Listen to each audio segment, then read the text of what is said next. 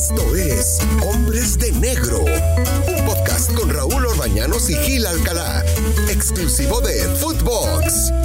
Footbox, Hombres de Negro, qué bueno que están con nosotros. Ah, qué programa viene para platicar con Gil Alcalá de todo lo que está pasando con el arbitraje, a ver si él nos puede sacar de todas las dudas que tenemos. ¿Cómo estás, Gil? Qué gusto saludarte. Raúl Orbañanos, qué gusto saludarte a los amigos que nos están escuchando de, en Hombres de Negro, en Footbox. La verdad que sí, efectivamente, qué temas, qué cosas han sucedido en el arbitraje y todo, todo por quererle buscar este, bueno, no se puede decir, por querer encontrar el hilo negro, ya iba a decir yo una palabrota, pero, eh, por, y que no, te, no estaría nada mal decirla, ¿eh? porque ahora sí le están buscando chiche las gallinas, perdón. Óyeme, carajo. Eh, a ver, Gil, vamos, vamos por partes, vamos cronológicamente. Jugada, jugada de Monterrey contra el equipo de Cruz Azul. La gente de, de, Cruz Azul eh, pide fuera de lugar. El árbitro señala fuera del lugar. Luego va, revisa y dice que el gol es bueno.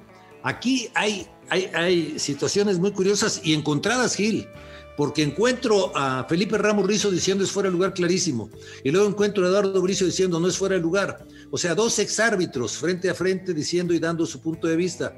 El presidente, no, el presidente no, el instructor eh, de CONCACAF, ¿cómo se llama el norteamericano este? Brian Hall. Brian Hall dice gol bien, bien dado. Entonces, a lo que quiero llegar, Gil, es que, caramba, nosotros los pobres mortales del arbitraje, pues no, sabemos a quién hacerle caso, ¿no? No, mira, mira, eh, eh, Raúl, es, es, tan sencillo que el árbitro en turno, el asistente que estaba en ese momento sancionando la jugada, para él era una posición de fuera de juego. Yo comparto esa opinión y ahora te voy a dar los tres puntos por los que puedes marcar una, posición de fuera de juego. Punto número uno, sacó ventaja por estar en posición de fuera de juego el jugador que está en posición de fuera. Obviamente que no, porque nunca toca la pelota. No. Pero ahí vienen dos temas, dos puntos más que son para mí muy, muy, muy este, claros, muy tajantes. Interfiere a un adversario o interfiere el juego activo. Para mí las dos cosas, porque el jugador de Cruz Azul si no ve al jugador que está en posición de fuera de juego, difícilmente se barre, deja pasar la pelota, ¿sí me explicó? Entonces, ahí son tres puntos por los que tú debes sancionar una posición de fuera de juego. Sacar ventaja de su posición, tocar el balón, nunca lo hizo. Pero sí interfirió a un adversario, por favor. El juego activo. Yo, yo, yo no estoy de acuerdo contigo porque interferir es diferente. Interferir es ponerte entre el adversario y la distancia donde va el balón. O sea. A ver, interferir. Ok, bueno, interfiero al, juego activo. Interfiere a un adversario. ¿Por qué el adversario se barre, eh, Raúl? ¿Por qué el adversario va por la pelota? ¿Por qué va por la pelota? Porque hay un, jugador ahí. Sí, ese jugador está interfiriendo a, un, a, un, adversario. Gil, el, el, el, futbolista no piensa si está en fuera de lugar o no. El futbolista va para que la jugada no continúe. Pero el asistente para eso está. El futbolista ah, está para hacer lo suyo pero el asistente está para hacer lo suyo también. Entonces, el, asistente para mí es una posición de fuera de juego porque está interfiriendo tanto al juego activo a mí y, a un adversario porque por eso juega la pelota. Por eso Brian Hall dice, para él, para Brian Hall es, un gol bueno, porque sí, el asistente en ese momento está diciendo su verdad y yo acepto que alguien diga que hasta que toque la pelota el jugador, porque ahí es donde el jugador interviene en el juego, eh, eh, interfiere a un adversario, juega la pelota, saca ventaja de su posición, perdón, esa y saca ventaja. Pero ¿y las otras dos que no cuentan? O sea, estoy de acuerdo que no saca ventaja por su posición, estoy de acuerdo. Y las otras dos interfieren en el adversario, interfieren en el juego activo, pero es de apreciación. Los árbitros, tanto César como el asistente, estaban tan, tan, tan, este, tan seguros que no sancionaron nada o que sancionaron la posición de fuera de juego. Y después, bueno, alguien de allá les dice, bueno, pero el jugador nunca toca la pelota, estoy de acuerdo. No, no, no saca ventaja por estar en posición, pero sí interfiere, tanto el jugador como el juego activo. Pero bueno, pero, ahí son los temas. por eso hoy le están sacando tantas cosas al arbitraje que ya ni, ni los mismos árbitros entendemos. Exacto, ese es el problema, la regla. Ese es el problema, las reglas modificadas y cómo se tiene que aplicar. Era, digo, vamos a hacer las cosas más sencillas, porque lo que está pasando es que eh, eh, escuchamos ya opiniones encontradas de los mismos árbitros y mismos exárbitros, pero pues el que está abajo, pues está confundido, debe estar confundido. Entonces, luego, el que está arriba en el bar no tiene la misma interpretación que el que está abajo, porque finalmente el reglamento es de interpretaciones. Son tres interpretaciones que tiene que hacer el asistente. ¿No? Sacar ventaja de su posición, interferir en juego activo, interferir en un adversario. Por esas tres, por cualquiera de esas tres que tengas una, puede, debes de sancionar posición de fuera de juego. Yo no creo que en esa acción haya habido, que, no, que ninguna de las tres exista. Solamente para mí no existe una que es sacar ventaja por estar en esa posición, porque efectivamente el jugador de Monterrey nunca juega la pelota, nunca toca el balón, pero sí interfiere al adversario. Interfería al adversario o, al juego activo, pues, para como bien lo dices tú, no al adversario, pero sí al juego activo. Él, está en una posición eh, eh, jugando el fútbol y ahí está interfiriendo en el juego activo, estando en una posición de posición de, fuera de juego. Pero bueno, ahí está, creo, y, vamos a encontrar diferentes opiniones. Para mí era una, jugada que debió haberse sancionado. Ese es mi, pues yo lo hubiera hecho, pues. Ahora, el, reglamento es tan, tan, perdón por la palabra para el señor que hizo el reglamento, pero absurdo, porque resulta que si Rivero deja pasar el balón, es fuera de lugar. O sea, ¿cómo un futbolista va a dejar pasar el balón? No, claro que sí, porque hoy lo que, lo que está haciendo la regla, o lo que quieren los, los, los sabios, los aviondos de la regla, es que el jugador esté mucho más técnicamente más preparado, que conozca el reglamento. Pero el, el jugador, obviamente, cuando ve a un adversario que está más cerca de la portería, eso, pues se va a rejugar la pelota, él no sabe si está en posición, como bien lo dices tú. Pero entonces sí está interfiriendo a un adversario, sí está interfiriendo en el juego activo, como lo dices tú, ¿no? ¿Cómo lo va a dejar pasar? Pues claro que no lo va a dejar pasar. Entonces sí me está interfiriendo en mi mente, en mi fútbol, en mi juego. Entonces es ahí donde dice la regla, ah, no, entonces debo de sancionar. Pero bueno, esa, es la interpretación que yo le doy y creo que los árbitros habían sancionado correctamente.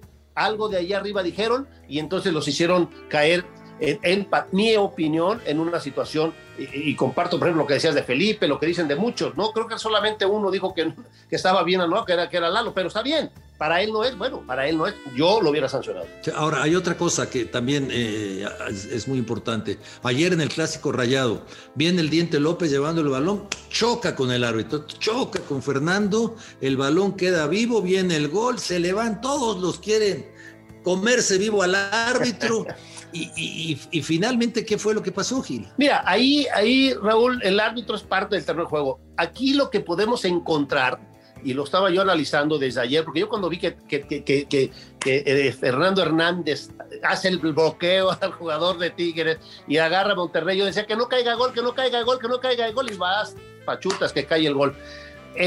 anteriormente tú recordarás cuando la pelota le pegaba al árbitro, ¿no? Vamos, a, vamos a, sacar una deducción. Cuando la pelota, el juego, ¿qué pasaba? Seguía, sucediera lo que sucediera, ¿no? Si, la pelota le pegaba y venían los azules, si le pegaba y le quedaban a los rojos, seguía la pelota. Hoy la regla dice, no, no, un momento, si trae la pelota a los azules, le pega y le cae el rojo, tenemos que regresarla, tenemos que dar el balón a tierra. Aquí reglamentariamente no puedes hacer nada. Él, la, mala ubicación, la mala técnica de, de, de colocación en ese momento de Fernando, cuando ves venir a un jugador, pues muévete. Además, Fernando es un, es un, galgo, eh, eh, pero se, se, ahí se puso turbeado, su mente se le, se le cerró y solo lo único que hizo fue estorbar y llegar a esa conclusión. No, reglamentariamente no hay manera de hacer qué, o sea, ¿qué vas a marcar? Yo lo digo en cuestiones de ética, en cuestiones de moral, ¿no? De decir, bueno, si el talón cuando me pega a mí y cambia de color tengo que dar balón a tierra. Bueno, pues ahí sanciona, a ver, pues, obstrucción del árbitro, a ver qué sanciona, pero no lo puedes hacer, reglamentariamente no hay manera. Hoy en la regla no dice, oye, si el árbitro choca con él, le quita la pelota y, si le pega la pelota, sí, pero aquí no le pegó la pelota, fue el jugador con el que, con el que choca por una mala ubicación, falta de técnica arbitral eh, eh, eh, de, Fernando Hernández, pero reglamentariamente no hay manera, no, si hubiera sido la pelota, otra cosa hubiera sido, pero no. fue, fue, fue, fue bien conseguido el gol reglamentariamente. Sí, porque no hay nada que te diga que chocas con el árbitro y te quitan la pelota. No, si te pega la pelota, sí, ahí sí tienes que sancionar. No, no. Aquí caemos en otra cosa, ¿eh? El desconocimiento de los futbolistas de la regla, porque se quieren comer a Fernando Hernández. Nahuel y se lo quiere comer vivo. O sea, también eh, toda, toda, toda esta cosa que estamos viviendo con el reglamento del fútbol está sucediendo que los jugadores no conocen las reglas. Totalmente de acuerdo. Y lo vemos, y lo vemos desde aquel partido de América Moreno ¿no? ¿Te acuerdas aquel, aquel zafarrancho que sucedió en el Estadio Azteca eh, en el tema? Pero, pero así pasa. Aquí, aunque se enojen o qué, no hay manera. Si hubiera sido el balón, otra cosa hubiera sido. Pero yo digo, por sentido común, por criterio, por inteligencia, por eso siempre hemos dicho aquí en, en Hombres de Negro y en Footbox, a los árbitros ya se sabe la regla, ahora hay que enseñarlos a arbitrar. Que son dos cosas muy diferentes, que es lo que no les enseñan. Hay que enseñarlos a ver reglamentariamente, ¿eh? No voy, no quiero que se malinterprete. Hay que con las reglas en la mano hay que enseñarlos a arbitrar, porque a cualquier paletero o cualquier bolero, con todo respeto para el padre, les das las reglas, se la aprenden y no por eso van a poder dirigir a América Guadalajara. ¿no? Hablando de América Guadalajara, ¿cuántos clásicos te echaste? ocho, ocho, Raúl. Ocho. ¿En cuántos estuviste tú también ahí conmigo? Este? No, muchísimos, muchísimos. ahí narrando. Gil, ¿Qué se necesita para dirigir un clásico? Porque viene el clásico. Si tú fueras el presidente, de los designadores de la comisión disciplinaria, ¿tú a quién, a quién pondrías? Mira. Comisión de arbitraje.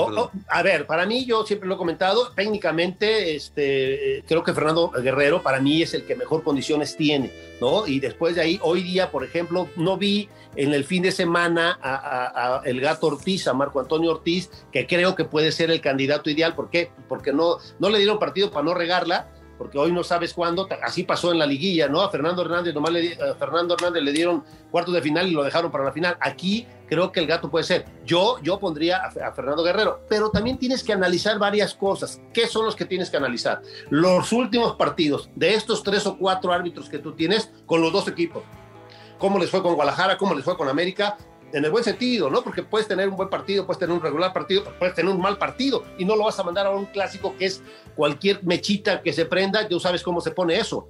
Entonces, creo que eh, eh, ahora yo sí pondría entre, entre los tres, Fernando Hernández, perdón, Fernando Guerrero, César Ramos y el, eh, y el Gato Ortiz, y ver cuál de los tres cabe perfectamente y seguramente ya la Comisión de o el mismo presidente Arturo Bricio ya analizaron desde hace dos o tres fechas quién puede ser el posible y, irlo cuidando en el buen sentido. Este es el gran premio para el árbitro, ¿no? No, sin duda, sin duda. Dirigir un clásico, tú, lo sabes, es eh, como, como para todos, ¿no? Para los comentaristas, para los que están en la... En creo que son, son partidos diferentes, son partidos que, que, que, te llenan como, como árbitro. Cuando tú inicias, quieres pitar dos partidos, dos el clásico y la final. O sea, es, la, es, la, idea que trae un, un, árbitro, ¿no? Obviamente, si viene el, el Monterrey Tigres, si viene el eh, eh, Atlas Chivas, o sea, todo eso, pero los dos importantes para todo árbitro es América Chivas en el torneo regular y la final sin duda ninguna. O sea, vamos a, vamos a estar pendientes porque yo estoy convencido que lo que nos diste es lo correcto. ¿eh? De ahí esos tres,